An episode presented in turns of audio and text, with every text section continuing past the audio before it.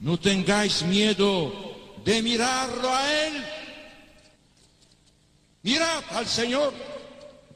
Vosotros tenéis sed de vida eterna.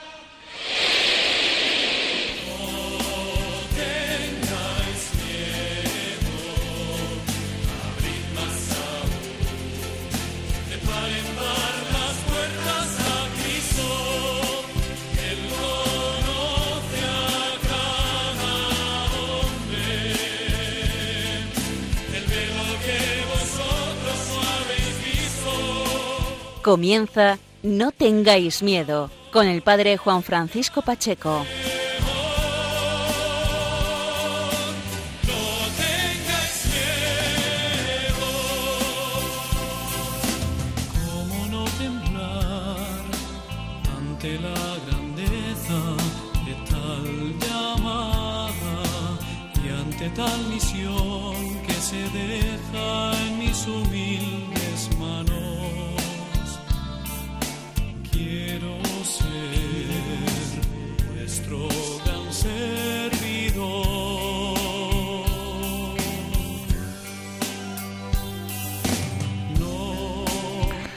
Buenas noches amigos de Radio María y sobre todo al principio de este programa, feliz, santo y copioso en bendiciones, año 2022.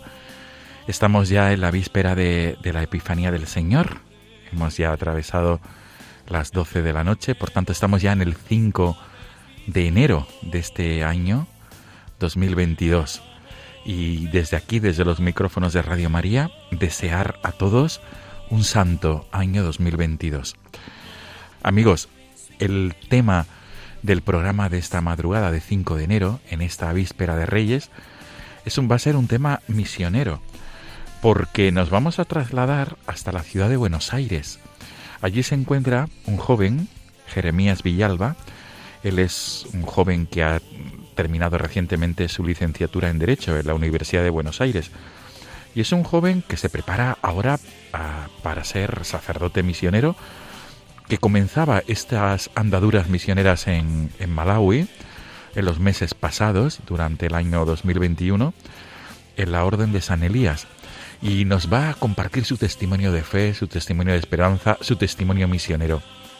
Cómo a raíz de ese encuentro, de ese trabajo misionero, él decide y ve clarividente que su vocación es la vocación misionera, la vocación adyentes. Amigos, gracias por ser fieles a esta cita quincenal. Comenzamos.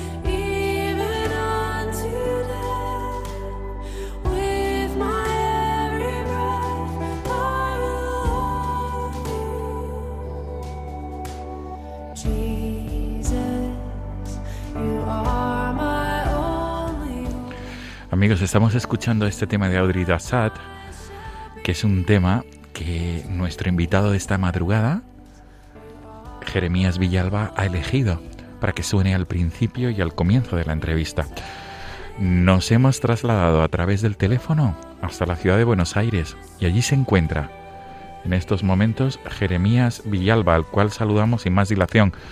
Jeremías, buenas noches. Para nosotros, para ti ha comenzado la noche porque son algo más de las nueve de la, de la noche, de la nueva, de- nueve de la tarde-noche, aún del 4 de enero. Jeremías, Buenas noches, Padre. ¿Cómo le va? Muchas gracias eh, por haberme invitado aquí a, a su programa. Y así es, acá estamos en la noche del 4 de enero. exacto, te agradezco y te agradecemos muchísimo tu disponibilidad por, para atendernos en, esta, en estas vísperas de la Epifanía y sobre todo eh, por, por transmitirnos este, este mensaje de esperanza en esta eh, ante esta fiesta de la Epifanía que tiene que ver también mucho con la misión.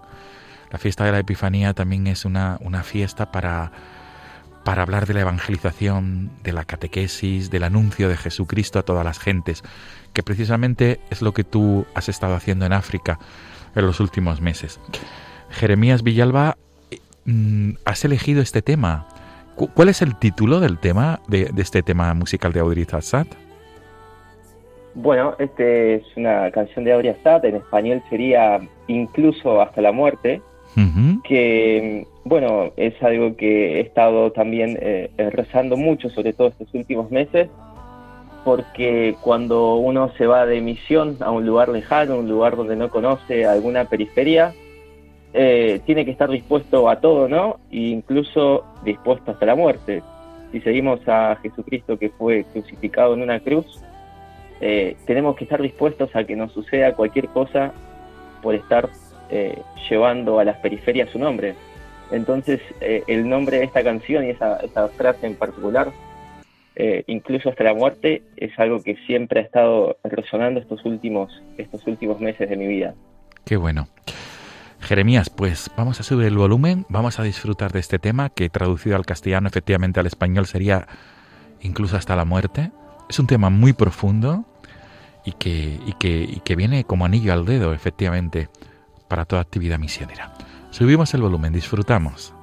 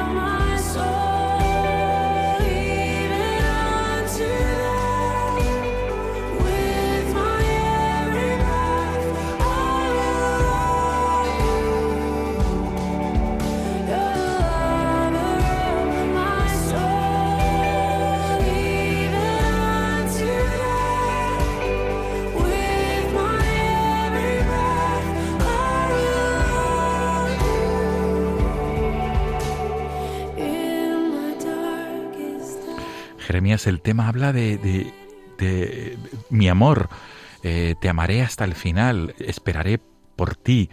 Es un tema que, que al fin y al cabo tiene que ver mucho también con la confianza en Cristo, ¿verdad? Efectivamente, efectivamente, Dios es la persona que más, que más nos ama, que más nos ama, que conoce las profundidades de nuestra alma, nadie nos puede amar como Él. Y bueno, y en consecuencia de eso tenemos que estar dispuestos, dispuestos a, a darlo todo hasta la muerte, ¿no?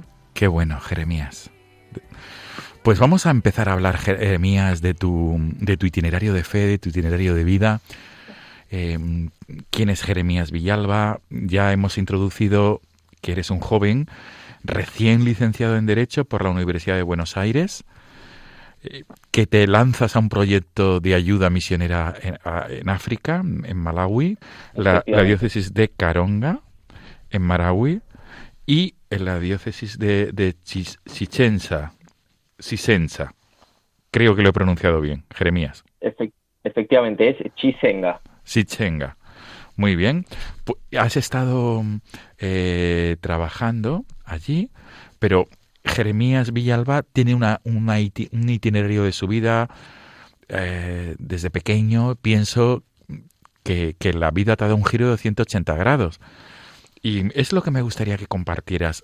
¿Quién es Jeremías Villalba desde su infancia en Argentina? Por favor, adelante. Por supuesto, les cuento. Bueno, sí, soy Jeremías Villalba, he nacido aquí en, en Buenos Aires. Eh, he ido a un colegio católico y cuando tenía aproximadamente unos 14, 15 años tuve mi, mi conversión, si bien yo era católico por parte de, de mi familia, crecido en una familia católica, mi madre siempre me ha inculcado, gracias a Dios, eh, la, fe católica con, mucho fervor, pero bueno, como todo joven, cuando tiene empieza a crecer, hay un poco de, rebeldía, de querer hacer lo que uno quiere, no tanto lo que le dicen que es bueno, que tiene que hacer. Eh, y así fue creciendo durante el- el colegio secundario, hasta que más o menos cuando tenía unos 14, 15 años, comencé a ir por la, la formación de, del Opus Dei, que es un lugar que, que aprecio mucho porque he recibido muy buena formación. Y cuando hice un retiro de silencio, cuando tenía mm, entre 14 y 15 años, ahí me ha cambiado la vida y ahí puedo decir que tuve como mi, mi gran conversión, mi, mi conversión fuerte, en donde decidí comenzar a vivir eh, cristianamente con todo lo que eso implica y a todo lo que tenía que renunciar. Eh, y posteriormente, luego de, eso, luego de un año, dos años, comencé a sentir también en mi corazón que quizá Dios me podía estar llamando a, a algo más, que Dios quizá me lo estaba pidiendo todo, y en particular con el sacerdocio, ¿no?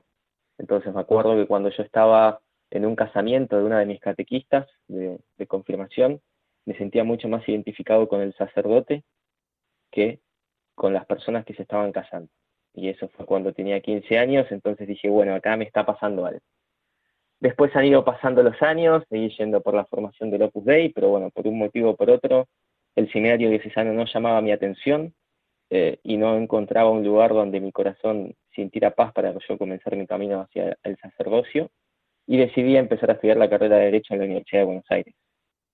Eh, obviamente el ambiente universitario bueno, en, en, en, Buenos Aires es, no es fácil, eh, es complicado porque es muy hostil para aquellos que quieren practicar su fe católica, eh, tanto académicamente como socialmente.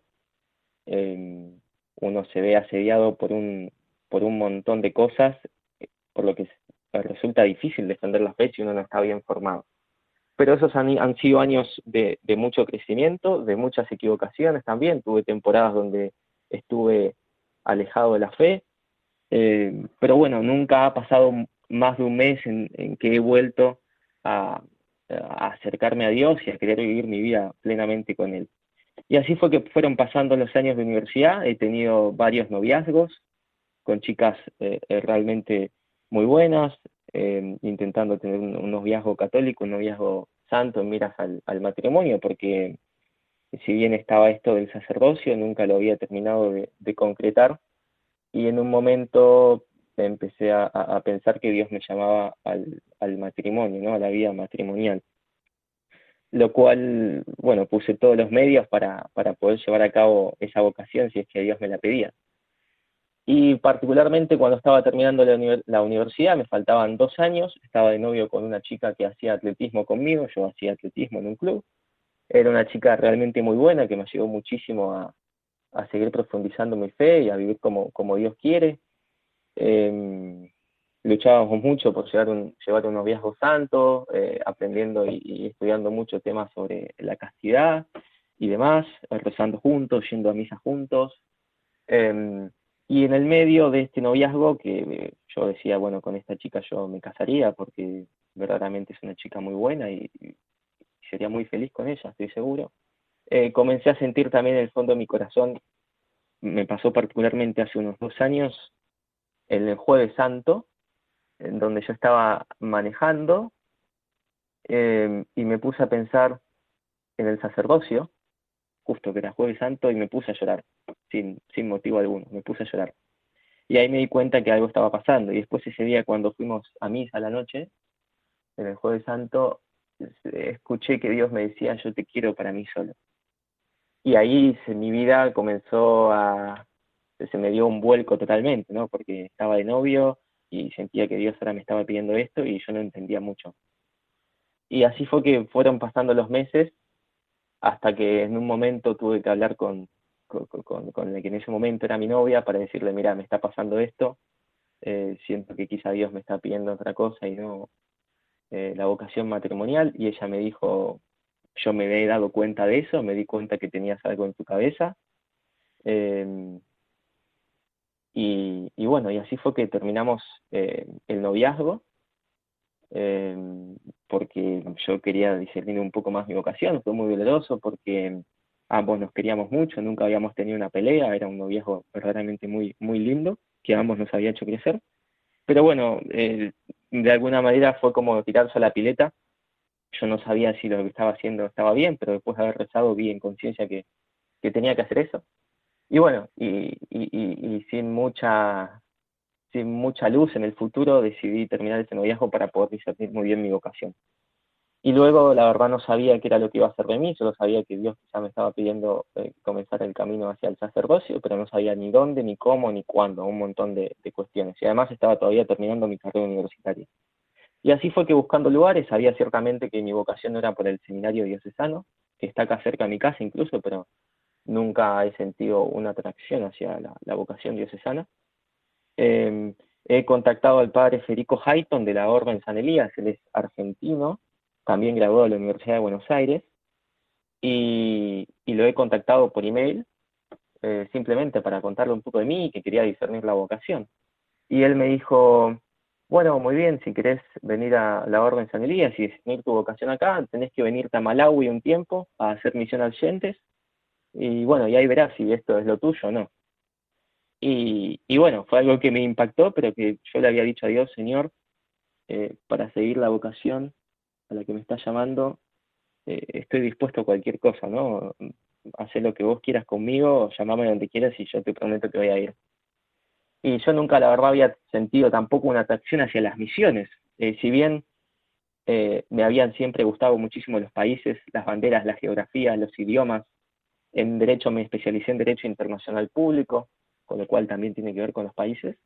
Entonces, de alguna manera veía que confluían mis gustos, mis anhelos por los idiomas, por, la geografía, con el tema de, la misión de la misión Argentes. Esto es, la misión Argentes es ir a los lugares donde la Iglesia Católica no existe, donde no hay ningún católico, donde, no hay, donde hay muy pocos católicos, o donde no se conoce el nombre de Jesús.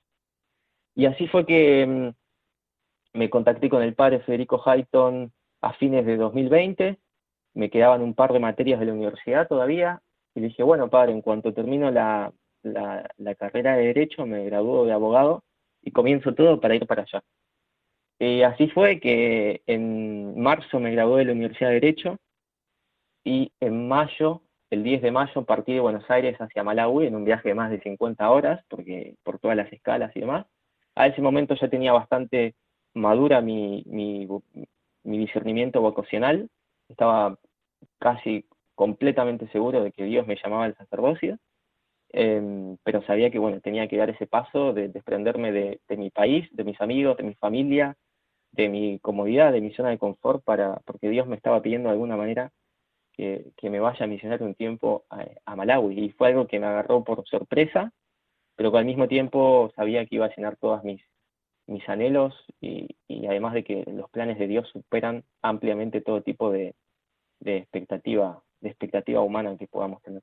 Y así fue que, bueno, el 10 de mayo me fui a Malawi y estuve eh, unos seis meses y diez días hasta, hasta noviembre, hasta el, hasta el 20 de noviembre de, del año pasado. Así que esa es más o menos mi, mi, mi camino desde que fui un niño, un adolescente, hasta ahora, aproximadamente, que bueno, ahora tengo 26 años ya.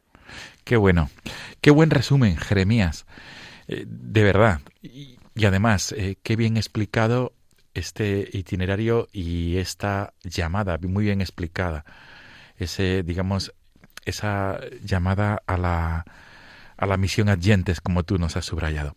Jeremías, vamos a hacer una pausa y vamos a disfrutar de un tema que para ti también significa mucho de Matt Maher, que es Tu gracia me basta, tu gracia es suficiente.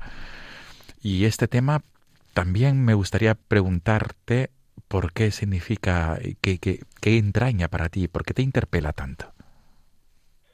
Bueno, este tema eh, lo, lo, lo, veo relacionado 100% con la misión. Uno cuando está en la misión, cuando está en un lugar que no es su, su casa, que no, no conoce un montón de circunstancias, donde es un lugar desconocido y un montón de situaciones que uno eh, no, no sabe cómo manejar, eh, Dios te da la gracia para llevar a, a cabo cada momento. Si Dios te llama a algo, si Dios te da una vocación, Dios te va a dar todos los medios para poder llevar a cabo esa vocación. Y así lo sentí yo durante la misión. He estado en un montón de situaciones complicadas, estresantes, muy incómodas, que de otra manera yo no me hubiera podido imaginar hacer, ¿no? En medio de, de estar pasando frío o de no tener eh, agua caliente para bañarse o algo, yo no sentía eh, esa incomodidad, sino que sabía que Dios me estaba eh, me estaba haciendo feliz en el fondo de mi corazón. Y esto no, no, no es así porque uno sea muy fuerte, porque uno tenga un espíritu impresionante que se lleva todo por delante y que es capaz de hacer un montón de cosas. No, es, es Dios el que te da la gracia para poder llevar adelante estos momentos, no es uno mismo. Eh, y bueno, y esta canción eh, a mí me lo, me lo resume perfectamente y lo veo reflejado en, estos, en este tiempo que estuve de misión. Qué bien. Jeremías, con tu venia, vamos a disfrutar de este tema Tu gracia me basta de Matt Maher.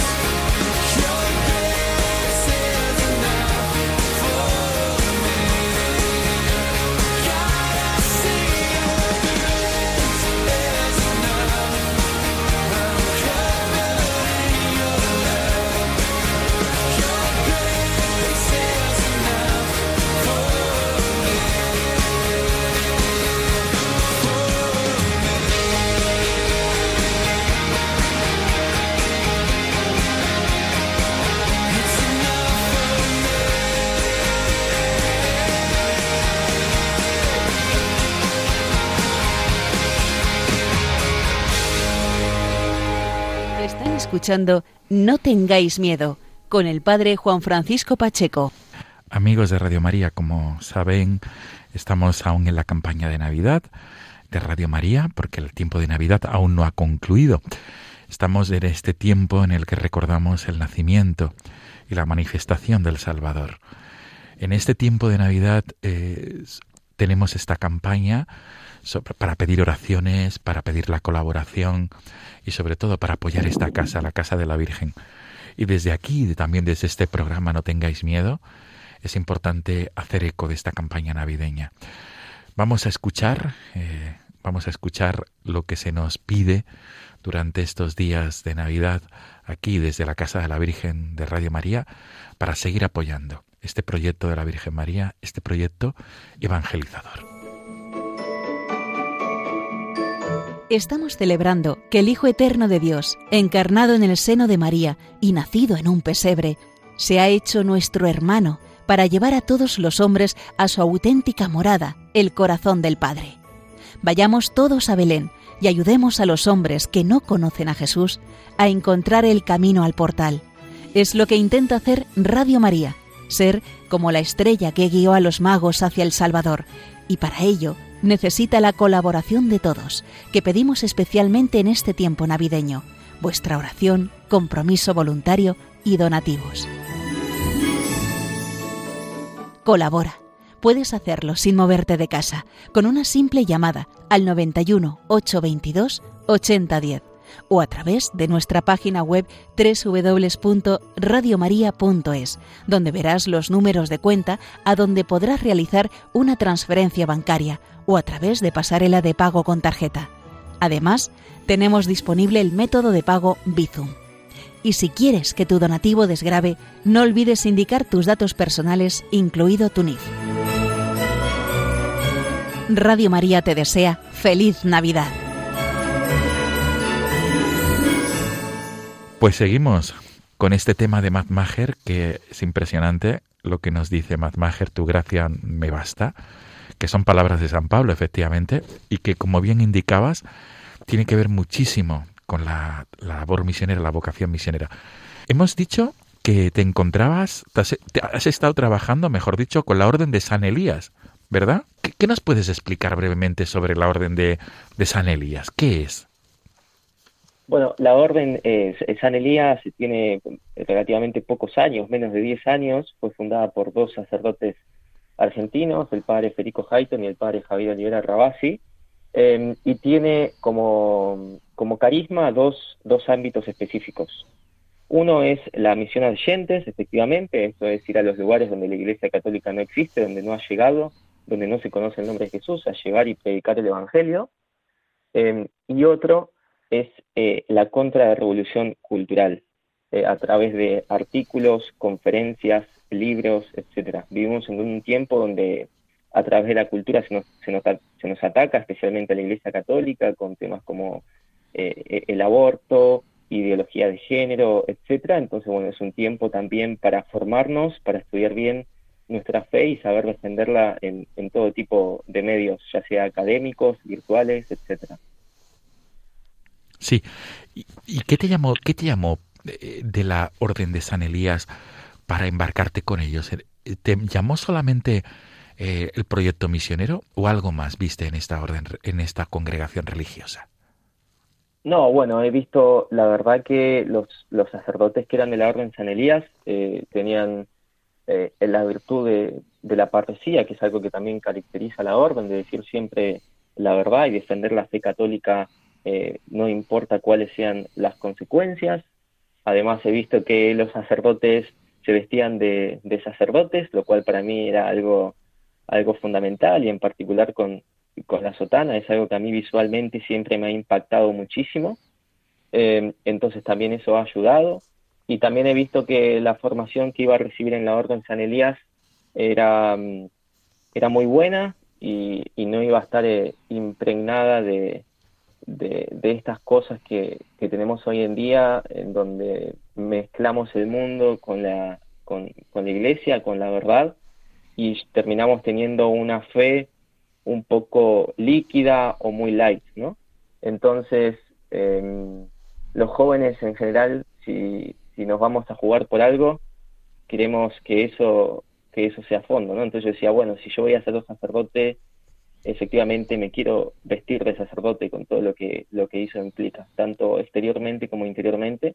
Y bueno, y, vi que en la orden San Elías eh, se podía llevar a cabo todo esto y Dios me lo pedía así y así fue que, que, que quise ir por ese lado. Qué bueno. Cuando, cuando te plantean, eh, Jeremías, cuando te plantean, has de ir a Malawi, a un proyecto misionero en África, para, para conocer, para formar parte de esta congregación religiosa. Para ti, ¿qué, cuál, qué, qué sentiste en ese momento? Porque te tenías que desprender de tu tierra, de Argentina, de tus amigos, ah, de tu, de tu entorno social, e, introducirte en un proyecto misionero en el cual supongo que sabías que, que te iban a faltar muchas cosas a las que estabas acostumbrado. ¿Cómo fue esa reacción primera? Sí, la verdad que al principio sentí mucha adrenalina de que tenía que irme a un lugar tan lejano y tan desconocido, eh, pero al mismo tiempo en el fondo eh, sentía muchísima paz, porque por más que con ojos humanos parecía una locura, en el fondo sabía que era algo de Dios y eso me mantuvo con mucha paz y, y muchísima y muchísima calma para, para efectivamente poner todos los medios para, para llegar a ese lugar. Jeremías, eh, aterrizas en, en, Malawi y el destino era la diócesis de Caronga. Eh, ¿qué, ¿qué, nos puedes contar de, de este lugar eh, de Malawi? ¿Cómo es la población? ¿Qué te encontraste cuando llegaste allí? Bueno, Malawi es uno de los países más pobres de África, están entre los tres más pobres de África, por lo tanto también está entre los más pobres del mundo. Uno cuando llega al aeropuerto con el avión eh, lo primero que se percata es que el único avión que existe, que hay en ese momento es el que acaba de aterrizar, no había ningún otro avión en ese momento. Eh, el aeropuerto ya es muy pequeño y la capital es Lilongwe, que es donde aterrizamos con el avión. Estuvimos poco tiempo en la capital y después ya nos fuimos a las diócesis de Caronga, que era en el norte de Malawi, a ocho horas de viaje en, automóvil, eh, y nuestro destino estaba cerca de la frontera con Zambia. Y las impresiones que uno tiene al, al principio es que efectivamente es un lugar eh, muy pobre materialmente hablando. La mayoría de la gente se traslada grandísimas distancias a pie, por lo cual siempre que vas por, por, el, por la carretera con el vehículo vas a ver un montón de gente caminando a los costados, cargando cosas en su cabeza, agua, eh, leña para hacer fuego, eh, bolsas, comida, la, la cosecha con lo cual eh, uno se lleva a un choque cultural bastante grande porque ve que viven de una forma muy distinta como nosotros vivimos en Occidente.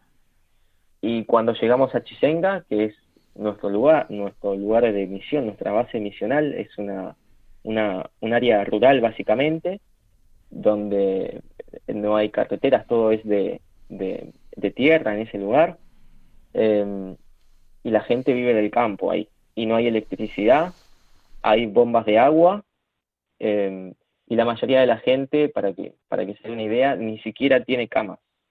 El, el 90, 95% en el, en, ahí en, en, en Chisenga de las personas no tienen camas, sino que duermen en el piso con un, con un, un, un colchón improvisado de paja con algunas mantas viejas y remendadas.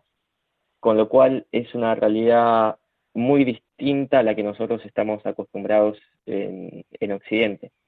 Eh, pero bueno, al principio uno es, le llama toda la atención, absolutamente todo, y luego con el tiempo uno se va acostumbrando y va aprendiendo a vivir como vive la gente allá. Y en particular la gente es, es muy buena, es muy buena, muy amable, jamás hemos tenido una situación incómoda con las personas porque nos hayan recibido mal, sino todo lo contrario. Y a Malawi lo, tiene el apodo de ser el corazón caliente de África, justamente por eso, porque la gente es muy acogedora, eh, muy ferviente en su trato y te hacen sentir como, como en tu casa. En medio de toda esta pobreza material, eso predispone a la gente de otra manera eh, para las cosas espirituales y para el trato personal. Jeremías, ¿cómo, cómo, hablabas con los habitantes de Chisenga? ¿En qué idioma? ¿Y cómo fueron tus primeros días? Porque supongo que anécdotas tendrás, tendrás muchísimas.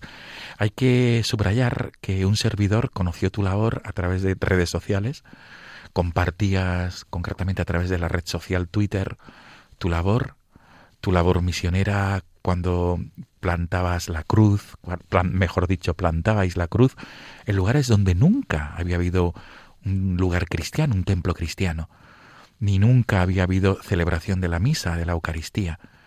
Me llamaba mucho la atención, a mí como sacerdote. ¿Cómo fueron los primeros días? ¿Qué te llamó la atención? No sé si puedes compartir algo concreto.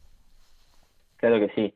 Eh, bueno, Malawi, en primer lugar, eh, sus idiomas oficiales son el inglés y el chichewa, pero no toda la población habla inglés, solamente los que han tenido una buena instrucción en, los, los colegios, en lo que no todas las personas han ido al colegio. Pero además tiene en total unos 45 idiomas que se habla. Y en el norte de Malawi se hablaba específicamente el chitumbuca, con lo cual estuvimos bastante tiempo aprendiendo a hablar este idioma, que es un idioma bantú, y es fascinante. Y bueno, con la población de Enchisenga hablábamos en chitumbuca y en inglés con la gente que sabía hablar en inglés. Y lo que nos hizo, el obispo de Caronga nos encomendó la evangelización de unas 85 aldeas. En muchas de estas aldeas nunca eh, había llegado ningún sacerdote, nunca se había celebrado ninguna misa.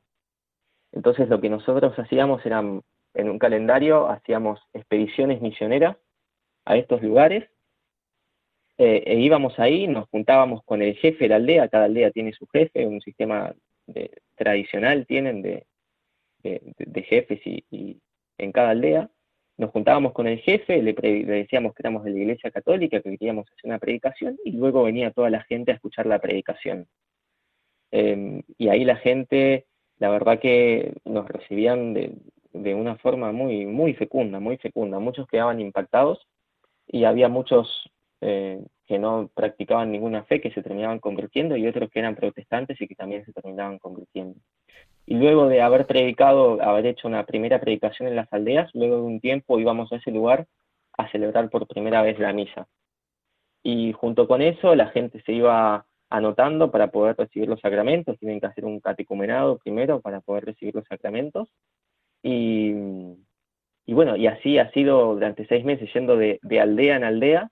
En, en Chisenga teníamos una pequeña comunidad católica cristiana, católica, ¿no? Que, que no era una parroquia, pero sí había una, lo llamaban una outstation, que, que no, no es una parroquia, pero que depende de una parroquia que está a 80 kilómetros.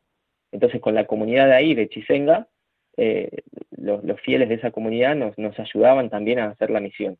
Y así es que íbamos de, de aldea en aldea con, con la camioneta, en la caja de la camioneta, después teníamos que caminar un montón, también a veces lugares una hora, dos horas para llegar a estas aldeas eh, e ir predicando el Evangelio. Y bueno, y así han ocurrido muchísimos milagros de, de conversiones, eh, de llevar gente al hospital, de ayudarlos también un poco materialmente, etcétera, ¿no? Infinidad de situaciones que se iban presentando día a día.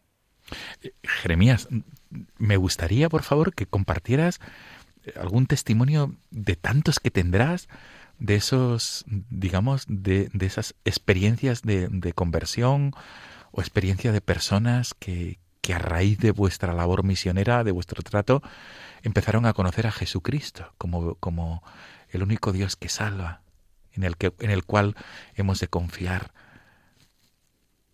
Por supuesto. Bueno, una de las experiencias que más me ha tocado mi corazón fue un día que estábamos yendo a celebrar, celebrar la misa a una aldea que se llamaba Cabo Moro. Eh, estábamos yendo con, con la camioneta, con el padre Federico Hayton y un par más de jóvenes también de nuestra comunidad. Era un lugar que estaba más o menos unos 45 minutos. Mientras íbamos por el camino, entre medio de las montañas, con la camioneta, en un lugar había, um, un, par de, de negocios, por así, muy precarios, donde la gente se juntaba a tomar alcohol. Entonces en ese lugar había muchos alcohólicos, muchos hombres que en vez de estar con sus familias eh, o trabajando estaban ahí tomando alcohol. Esto era un domingo. Y el padre Federico en ese momento dijo, no, paremos, paremos, paremos, vamos a predicarles a, esta, a estas personas que están acá y vamos a invitarlos a misa. Y ahí, en ese momento, a mí, la verdad, sinceramente me dio un poco de desconfianza, porque no sabíamos cómo iban a reaccionar estas personas. Humanamente me pareció una locura estar parando ahí en medio de la nada e ir a predicarles a estas personas. Pero bueno, eh, me bajé la camioneta y, y- fuimos con el padre Federico Hayten y un par más de jóvenes a predicarles a estas personas. Eh, estaba yo todavía con el, corazón un poco duro, por así decirlo.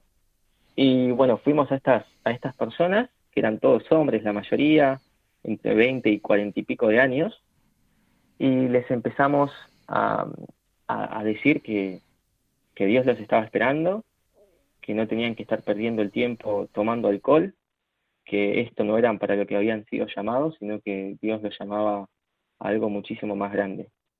Y milagrosamente todos, todos ellos comenzaron a, aceptar con muchísima humildad estas cosas que le estábamos diciendo. Y a mí me llamó la atención en un momento, cuando estábamos todos, todos arrodillados para recibir la bendición del Padre Federico, tenía uno de estos hombres al lado mío, que estaba, estaba borracho, sí, había tomado mucho alcohol. Pero me acuerdo que me agarró de la mano y se me puso a hablar muy cerca mío y me miró, y me miró a los ojos muy de cerca, y yo lo miré a los ojos muy de cerca. Y en ese momento, al mirarlo a los ojos, eh, lo vi a Cristo.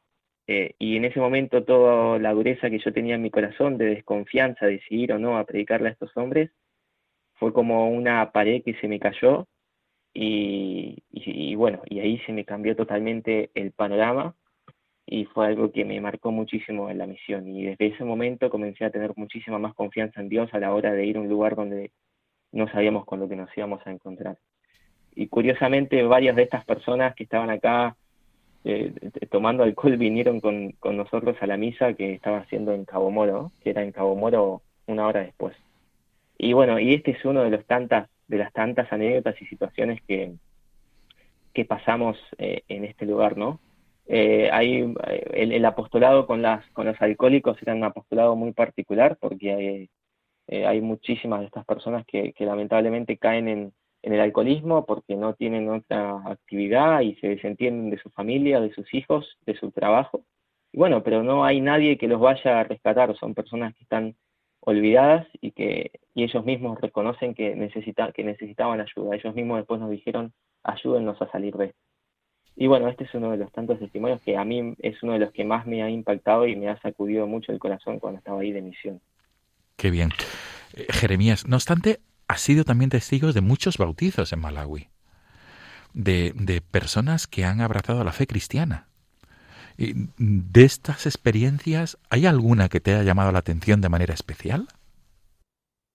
Bueno, sí, por supuesto. Eh, esto fue hace poco antes de volverme a Argentina. Eh, en Malawi, en particular en las aldeas, sucede también algo que ha sido difundido por las, por las iglesias protestantes, que es la poligamia. Entonces hay muchos, muchos hombres que viven en medio de las aldeas que son polígamos, ¿no? que tienen dos mujeres o tres mujeres y que son cristianos. Entonces sucedió que fuimos a visitar al padre de Taxon, que era el jefe de la aldea de una de las aldeas. Taxon, el jefe de la aldea, se había convertido a la fe católica hace poco y nos dijo que quería también que le llevemos los sacramentos a su padre, que estaba, tenía más de 90 años y se estaba por morir. Cuando fuimos entonces a visitar a Taxon, luego de estar caminando, al padre de Taxon, perdón, luego de estar caminando una hora entre la montaña, llegamos a la casa y en el camino uno de los, de los líderes de, de, de Chisenga que nos acompañaba en la misión nos dijo que el padre de Taxon era polígamo. Entonces, bueno, cuando llegamos ahí a verlo al padre de Taxon, nos encontramos con que efectivamente era un hombre de más de 90 años que quería ser católico ahora, pero que era polígamo, con lo cual nos encontramos con un impedimento.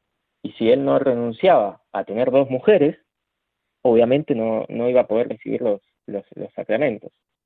Entonces fue una situación, en ese momento al principio fue incómoda, no sabíamos qué hacer porque estaba el hombre, el padre de Taxon ahí, este hombre de 90 años, eh, que quería ser católico, y sus dos mujeres estaban ahí al lado, una al lado de la otra.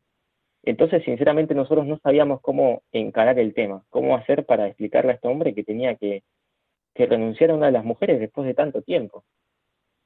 Eh, y sucedió que, bueno, nos pusimos a, rezar, nos pusimos a, invocar al Espíritu Santo básicamente para ver qué solución y decidimos, bueno, hoy vamos a hacer solamente un primer acercamiento y luego en otro momento vamos a predicarle con más, eh, con más exactitud qué es lo que tiene que hacer para poder recibir los sacramentos. curiosamente una de las mujeres sacó el tema de que tenía miedo de convertirse católica porque sabía que en la iglesia católica la poligamia no estaba aceptada, que el matrimonio de un hombre con una mujer. Eh, y sucedió que así, naturalmente, eh, salió el tema de la conversación, hasta que después en un momento el padre, con el padre Federico fuimos a tener una conversación privada con el padre de Taxon, y como es un hombre que ya estaba realmente muy viejo, que, mm, que estaba enfermo además, y que además eh, quería ser católico, milagrosamente el hombre aceptó, eh, no vivía, las mujeres vivían en distintas casas, ¿no? Entonces aceptó elegir a una de las esposas, renunciar a la otra, eh, eligió a la primera esposa y simplemente quedar con la, con la segunda esposa, simplemente como, como amigos. La segunda esposa no iba a llamarse más su segunda esposa. Eh, lo cual fue una solución que, nos tomó por sorpresa a todos, porque luego las mujeres incluso también aceptaron esto. Ellas dijeron que, bueno, si la Iglesia Católica así lo pedía, eh, iban a aceptar esto, entonces a partir de ese momento este hombre iba a tener solamente una esposa y la segunda esposa que vivía en otra casa lejana simplemente iban a tener una, una relación de, de amistad y iban a aceptar que no tenía que llamarse más su esposa, ¿no? Esto era en medio de la montaña, en medio de la nada y el hombre este con 90 años. Y bueno, gracias a esta, a esta conversión que presenciamos en ese momento, el hombre pudo recibir los sacramentos, eh, pudo recibir el, el, bautismo, eh, la confirmación y la Eucaristía. Es muy probable que este hombre en, muy pocos meses ya esté, esté por morirse, porque realmente estaba muy enfermo. Y bueno, y este ha sido también un testimonio que, que me ha tocado el corazón, ¿no? Porque más allá de todas las anécdotas que han pasado, una situación de estas en donde un hombre se convierte, donde abraza la fe católica, donde hace una renuncia muy grande a su estilo de vida anterior, simplemente por recibir la fe católica, vale la pena el haberse trasladado a miles de kilómetros para, para ver esto. Y bueno, este es un también de los, de los tantos ejemplos de conversión milagrosos que hemos presenciado, y con un tema tan, tan, tan difícil como es la poligamia que está tan arraigada en estos lugares. Qué bueno. Pues un testimonio, unos testimonios, mejor dicho, unas experiencias misioneras muy entrañables y muy profundas, Jeremías. De verdad que te agradecemos tu presencia aquí en esta madrugada de 5 de enero, contando tu experiencia misionera, tu experiencia de fe en África. Y sobre todo desde aquí mm, te deseamos y pedimos por ti, por un futuro eh, ministerio sacerdotal y misionero que dé muchos, muchos, eh, sobre todo que, que, produzca muchos frutos en la, a la misión a la que estás llamado Jeremías Villalba, joven argentino. Ha sido un placer contar contigo en, esta, en estas vísperas de la Epifanía del Señor. Precisamente el día del 6 de enero celebramos en la iglesia el Día del Catequista Nativo, el día también en el que recordamos a todos aquellos que transmiten la fe en sus comunidades de origen. Jeremías Villalba, no sé si para terminar quieres dedicar algunas palabras a aquellos de oyentes de Radio María, aquí en España y en Argentina, porque te aseguro que, muchos hermanos hispanos en, en, América en América Latina nos escuchan a través de, de la radio en internet o de la aplicación de la aplicación Radio María España. Jeremías, no sé si quieres aprovechar para decir algo a colación de esta vocación misionera y a colación de esta valentía a la que el Señor te llama para transmitir la fe.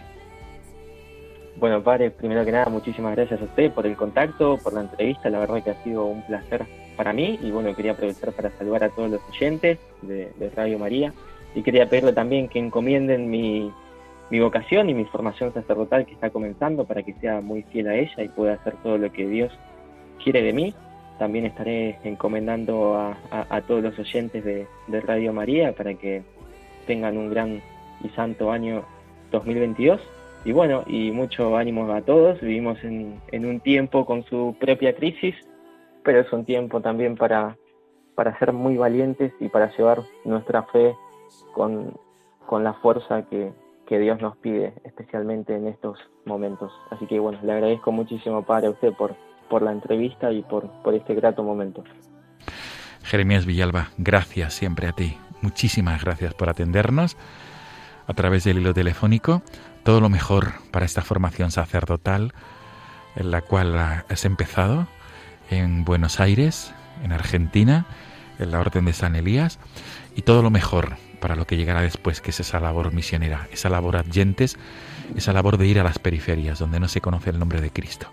Gracias, Jeremías, y feliz y copioso en bendiciones 2022. Muchísimas gracias, Padre, igualmente para usted y todos los oyentes. Buenas noches. Buenas noches.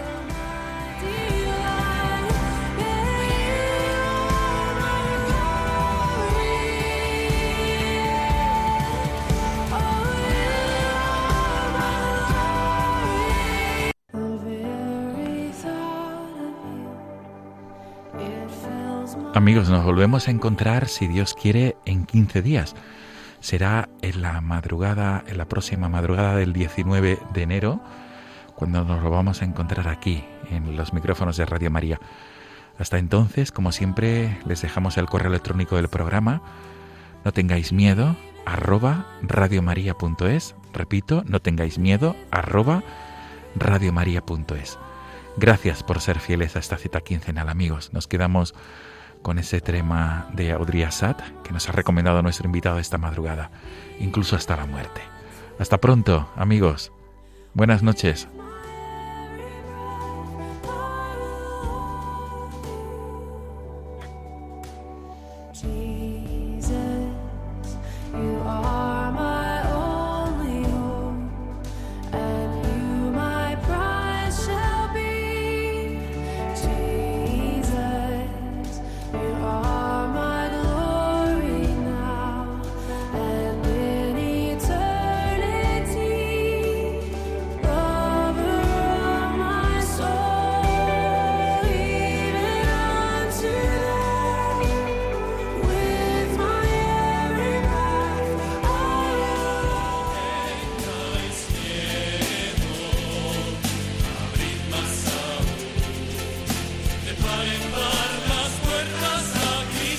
Así finaliza en Radio María No tengáis miedo, un programa dirigido por el padre Juan Francisco Pacheco.